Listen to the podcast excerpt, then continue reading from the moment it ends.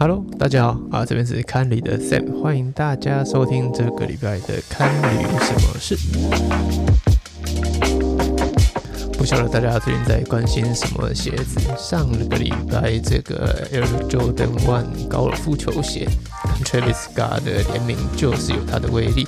还记得上个礼拜五这个时候中午发售的时间吧？网络上面是哀鸿遍野，也，突如其来的一个发售时间改变。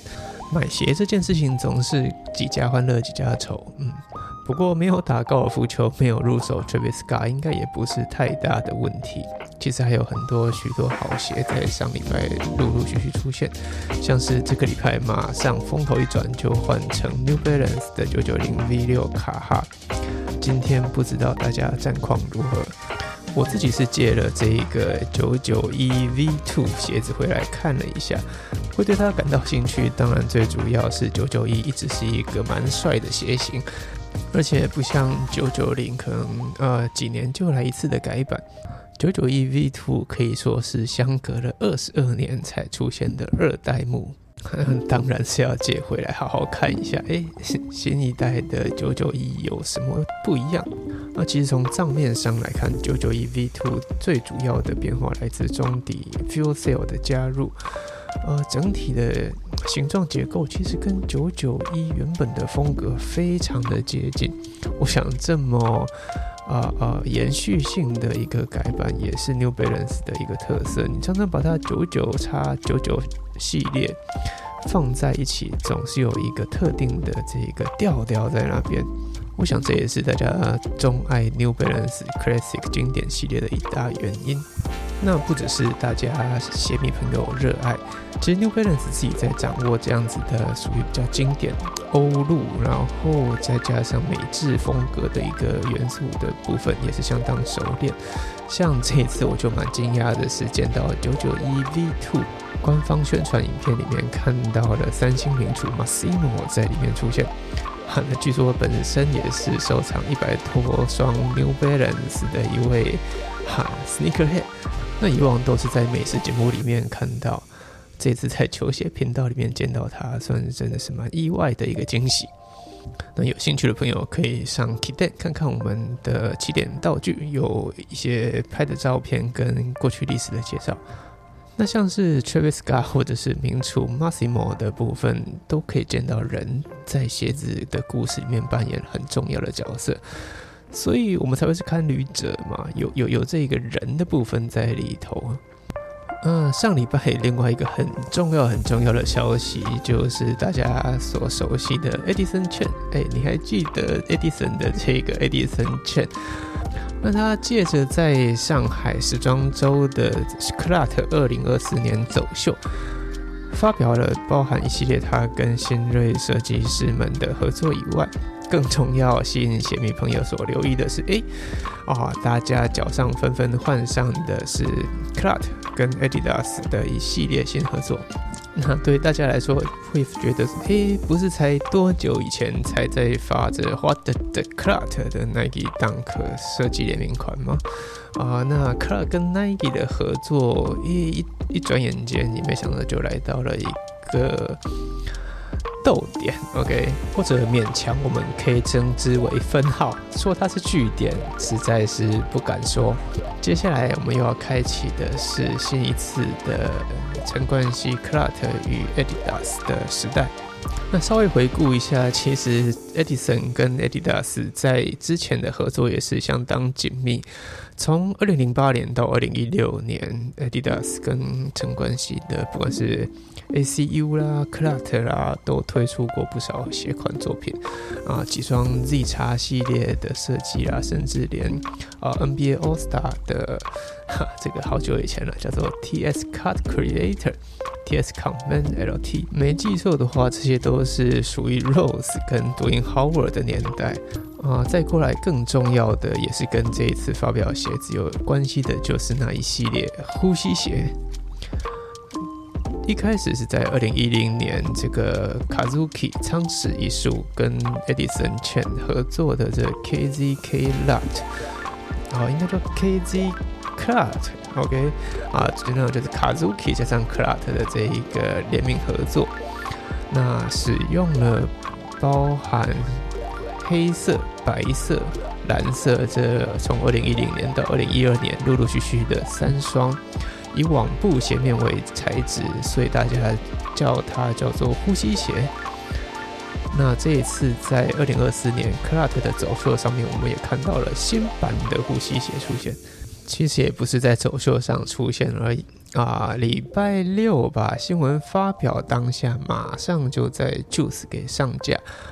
本人离潮流签算是不远不近，但也是一个措手不及。以这一次走秀所创造的声量，还有鞋款销售的成绩，我觉得。Edison 回到 Adidas 的这一波算是还蛮成功的。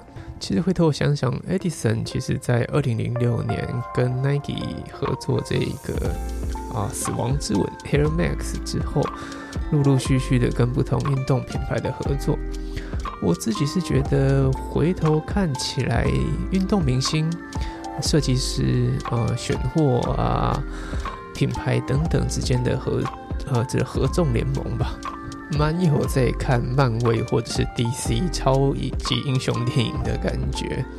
最近在球鞋世界还有很大的另外一团是在 Reebok 的部分。我这个这个这个联手可真的是神兽等级啊！侠客欧尼尔哈跟 Allen Iverson 两位 Reebok 的经典球星纷纷回到了，这算是老东家。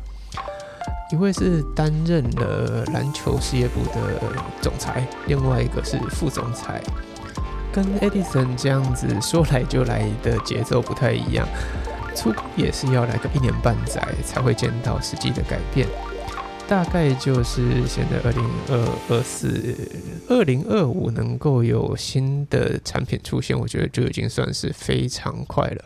而两人对 Reebok 的影响，我相信也会是更为深远。尤其隐身在 Reebok 这一波合作幕后的，其实是他们的 CEO 啊，他的 Krinsky。那这位 CEO 是我觉得真的超酷的一位，那扎扎实实的一位 Shoe Dog。怎么说呢？其他他跟 Reebok 品牌的连接可以回顾到一九九二年。他可是从攻读生做起的一位 CEO，呃，从 Complex 的专访里面，你可以感受到 Reebok 这一位新任 CEO 对于运动鞋的一个热爱。一九九二年，他的被录取为 Reebok 的攻读生，本人是极为慎重，穿着三件事的正装去上班。那这位穿着正装的工读生，第一天的工作内容是什么呢？啊，他 是在收发室负责折 T 恤、寄衣服的一个任务。后来呢，其实他在收发室也待了颇久。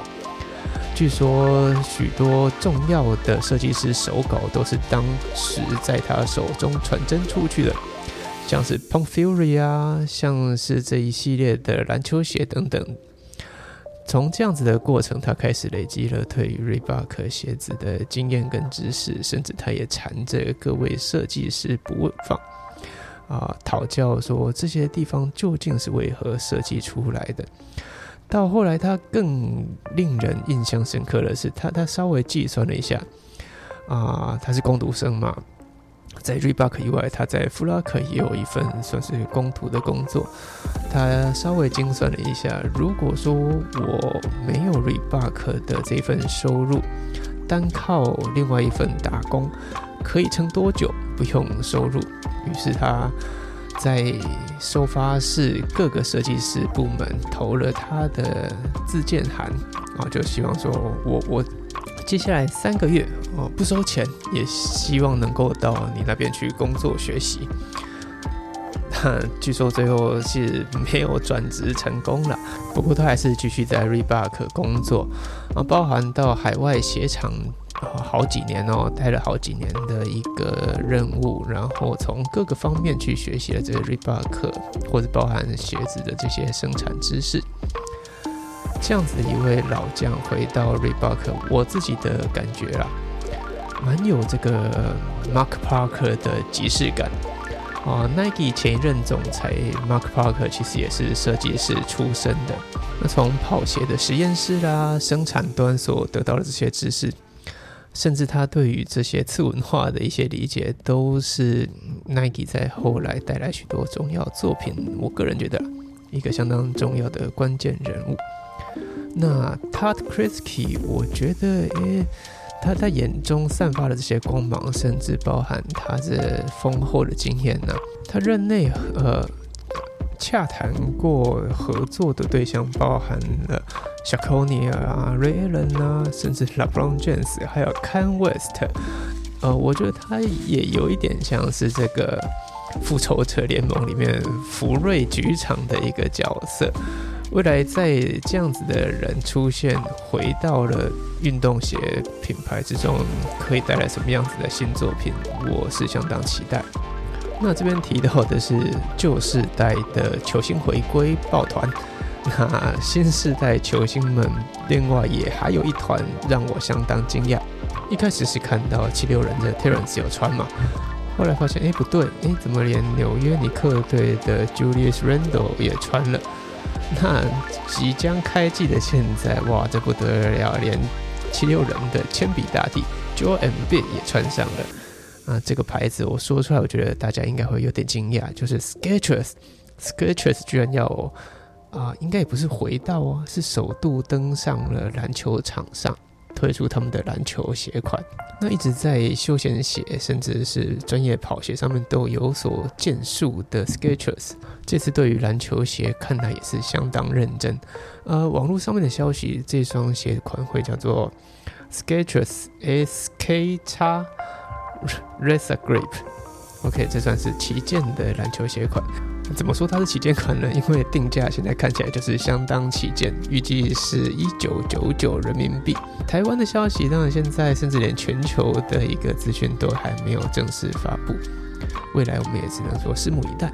就跟排骨饭的价钱一样啊，篮球鞋这签名款的定价似乎也是一去不回头。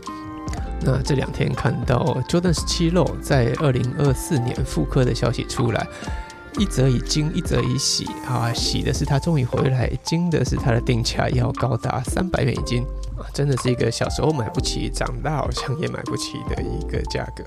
但这次在说的是人嘛啊！时过境迁，现在人或现在的球员们。合作的一个价码也是时过境迁，通膨的相当厉害。以这个 Kevin Durant 为例啊，两千零七年的时候，还是算新人合约吧。那时候跟 Nike 的合作算算是一年八百多万美金。OK，那到二零一四年的时候，Kevin Durant 签下的是一个十年三亿美金的延伸合约。换算下来，等于是一年三千万美金的合约，跟原本一年八百万的合约，哇，这等于是三倍起跳。所以说啊，这对自己能力的持续投资精进，也许才是打败通膨的最佳症结。那抱团的部分，应该只能算是顺便喽。OK，呃，以上就是本期 Podcast 的主要内容。我们回顾了一下最近几波啊人事异动的状况，那也预览了一下未来相当值得期待的，不管是休闲潮流鞋款，或者是篮球专业款式部分。那希望大家都能够找到好的方法法度过这一波通膨，买到你喜欢的鞋子。看旅什么事？那我们下周再见，拜拜。